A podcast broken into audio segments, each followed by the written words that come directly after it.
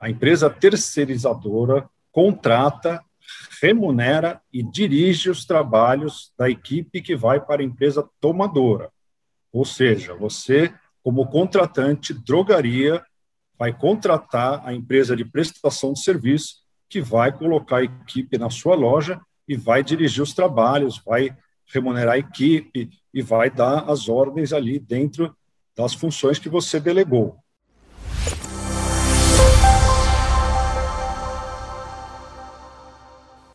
Farmácia pode terceirizar a mão de obra? Em que situações você, dono de farmácia, pode contratar profissionais terceirizados? No vídeo de hoje, a gente descomplica esse tema com o nosso convidado, respondendo a essas e outras perguntas.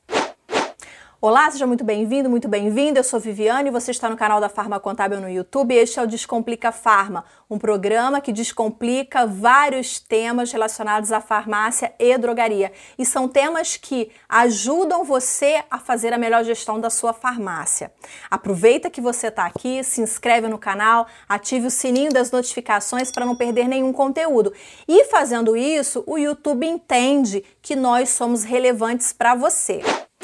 No programa de hoje, nós vamos descomplicar um tema que é assim, que gera muita dúvida, digamos assim. Eu mesma, quando fui pesquisar, vi que tinha muitas dúvidas. Terceirização de mão de obra na farmácia. Como será que é isso? Será que pode, não pode? Será que isso existe, não existe? Para falar sobre esse assunto, nós convidamos o advogado André Bedran, que é consultor jurídico da ABC Farma e do Cinco Farma São Paulo. O André tem muita experiência em varejo farmacêutico. André, muito obrigada pela sua participação. Boa tarde, Viviane. Eu que agradeço pelo convite e fico à disposição para a gente bater esse papo sobre tema tão importante. Eu tenho muitas dúvidas e acho que todo mundo que está assistindo a gente aqui também tem. Coloca nos comentários aqui se você tem alguma dúvida e essa dúvida pode inclusive gerar outros programas. Andréa, a farmácia pode terceirizar a mão de obra? Certo. Para a gente responder essa questão, Viviane, é importante a gente entender uma alteração legislativa que nós tivemos no ano de 2017, que foi pela Lei 13.467, que ficou conhecida como a reforma trabalhista. Tá? Por que, que eu digo isso? Porque essa reforma trabalhista ela alterou vários pontos da CLT e também pontos da legislação que a gente chama de legislação extravagante. Dentre elas, a legislação que trata do trabalho temporário e das terceirizações em geral, que é a Lei 6.019 de 74. A empresa pode contratar outra empresa, inclusive para atividade fim ou atividade principal. Tá? Então, a partir de 2017, houve essa reforma na legislação, essa alteração legislativa, possibilitando a execução da terceirização então, para atividade fim ou principal. Deixa eu ver, deixa eu ver se eu entendi. Porque você está querendo dizer, então, que agora, se a farmácia quiser, ela pode terceirizar o farmacêutico, ela pode terceirizar o balconista, ela pode terceirizar o caixa, é isso? É, pela legislação, sim. Né? Em tese, você pode é, terceirizar tudo porque faz parte da atividade fim ou principal da empresa, mas também é importante avaliar outros requisitos que a legislação trouxe, né? Uh, e o principal deles é que a empresa que você vai contratar, né, ela tem que, ela, ela tem a prerrogativa de contratar, remunerar e dirigir os trabalhos da equipe que irão para a empresa tomadora, ou seja, ah, mas aí complica. Então vai complicar. Muito, porque você praticamente delega, né? Você dá autonomia para que uma empresa terceirizada venha execute funções que são primordiais dentro do seu estabelecimento. Ah, acontece que esses requisitos são fundamenta fundamentais para caracterizar essa terceirização, tá? para que não seja encarada como uma simulação. Mas requisitos quais requisitos? Repete para gente. A empresa terceirizadora contrata, remunera e dirige os trabalhos da equipe que vai para a empresa tomadora. Ou seja, você, como contratante, drogaria, vai contratar a empresa de prestação de serviço que vai colocar a equipe na sua loja e vai dirigir os trabalhos, vai remunerar a equipe e vai dar as ordens ali dentro das funções que você delegou. Então, se você pega, de novo, a função de limpeza e hoje muito recorrente a função de entrega, de entrega, é possível sim dizer com certa tranquilidade que são funções típicas de terceirização. Né? Então, quando a gente avança um pouco para a função de caixa, de perfumista, atendente, também avaliando-se. Uh, é claro que o empresário que vai avaliar a dinâmica da loja, né, a dinâmica do seu trabalho, mas, avalia, mas dentro de uma avaliação é possível também dizer que o caixa, o perfumista, é, é, são funções que, com algum cuidado, são passíveis de terceirização. Agora, realmente, quando você evolui para funções como o balconista, né, que além da remuneração, normalmente tem um, uma remuneração por comissão, por prêmio, né, prevista na legislação, é, aí já fica mais difícil você ter uma contratação com uma empresa prevendo todas essas situações, porque veja bem, você vai ter um contrato de prestação de serviços de natureza civil com uma empresa, cujo objeto vai estar lá especificando qual é o, o trabalho, as funções de cada equipe, de cada pessoal. E aí você contemplar, por exemplo, a balconista, a remuneração e mais prêmios, gratificações, comissões, fica mais complicado de fato. Assim como em relação aos farmacêuticos, também tem que é bastante complicado, porque, além de tudo, ele tem a questão legal da responsabilidade técnica, né? Então, um profissional que deve ser inscrito no Conselho de Farmácia, nas vigilâncias, na Anvisa, ele tem funções personalíssimas, ele opera controlados, opera SNGPC. Então, para você ficar substituindo, até mesmo escrevendo outros profissionais, é muito é porque a, a, terceirização ela tem uma característica que é da rotatividade. Os profissionais, né, eles são eles mudam muito, né? Então isso não, não é bom até para você criar aí essa, esse vínculo, né? essa responsabilidade, esse comprometimento que você está comentando. E olha, você que está assistindo a gente, se você está gostando dessa minha conversa com o André, já deixa o seu like, compartilha esse conteúdo com todo mundo e comenta aqui nos comentários se você tem profissional terceirizado, como é a sua experiência com ele ou não, se você acha que não vale a pena, conta aqui para mim nos comentários desse vídeo. André, então vamos falar um pouquinho mais das vantagens de ter a mão de obra terceirizada em casos de atividades como limpeza, é, entrega né, de, de produtos.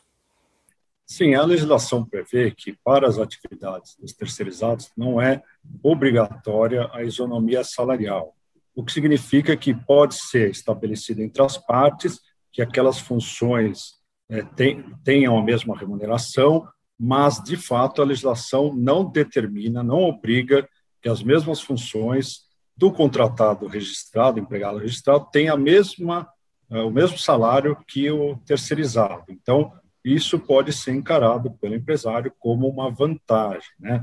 Além do que... Ou seja, ele vai ter um custo menor com aquele com aquela contratação, digamos assim. Perfeito, porque ele não é obrigado a ter isonomia salarial e não é obrigado a seguir a convenção coletiva específica daquela categoria, porque tem uma convenção de outro segmento. Além disso, eventualmente pode ser entendido também como uma vantagem o fato dele delegar a parte da equipe para a gestão de uma outra empresa. Então, isso depende muito do perfil do empresário, da dinâmica da loja, mas você não vai ter o empregado registrado diretamente na sua empresa, vai contratar uma outra empresa que dirige e remunera essa equipe. André, eu quero falar sobre os riscos, né? Quais são os riscos de se terceirizar mão de obra na farmácia e na drogaria?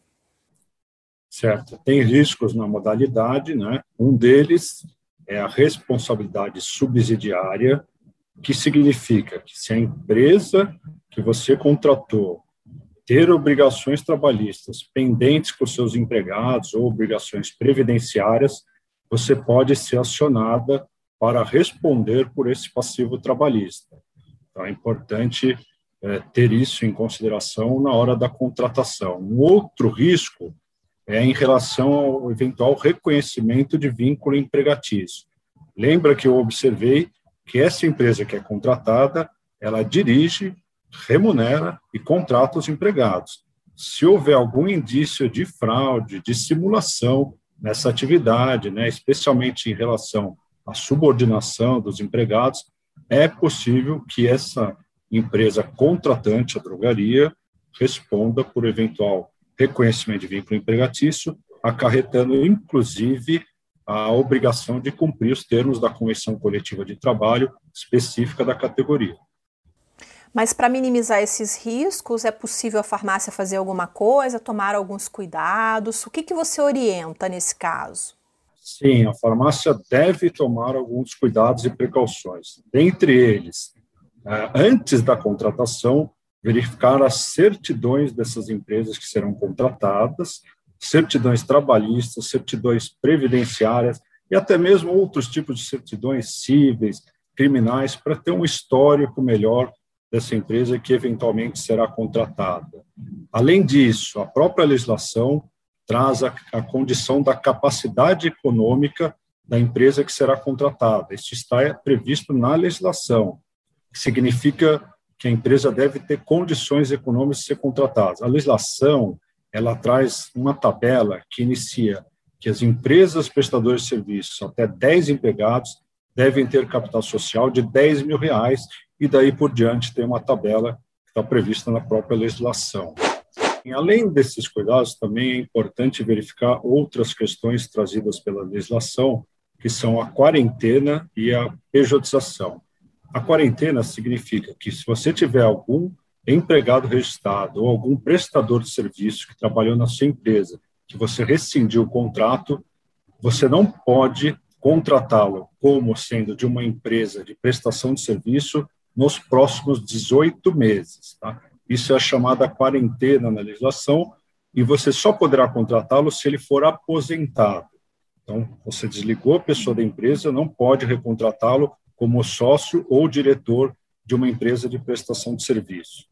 Além disso, a chamada pejotização. Se você tem empregado com vínculo registrado e demiti-lo, você também não pode contratá-lo como pessoa jurídica. Eu vou ilustrar. Se você tem um gerente, você demite esse gerente, fala para ele abrir uma empresa, né, uma MEI, abrir um CNPJ. Isso dá muito comum atualmente, né? É muito comum isso. Isso. E aí você demite e não pode recontratá-lo pelo período também de 18 meses. Significa que após 18 meses você pode contratar esse gerente como CNPJ? Não, porque isso é para evitar justamente a chamada pejotização. Você contrata aquela pessoa como pessoa jurídica, sendo que ela tem todas as condições de um empregado registrado. Maravilha. Olha, eu vou colocar aqui em cima a playlist do, do Descomplica Farma para você dar uma passeada, para você visitar, para você ver quais são as outras entrevistas, os outros temas que a gente já desenvolveu. Se você gostou da entrevista com o André, deixa o seu like, compartilha, é um tema muito importante. Então, se você tiver a possibilidade, já compartilha com todos os seus conhecidos para a gente propagar essa informação, esse conhecimento que o André, com muita generosidade, compartilhou aqui com a gente no canal da Farma Contábil. Andréa, muito obrigada pela sua participação. Obrigado a você, Viviane, pelo convite. Permaneço à disposição para esse tema e outros de interesse do segmento. Obrigada a você que ficou com a gente até aqui. Antes de ir embora, se você ainda não se inscreveu, inscreva-se no canal e ative o sininho das notificações para você não perder nenhum conteúdo. Eu te vejo no próximo Descomplica. Até lá. Tchau, tchau.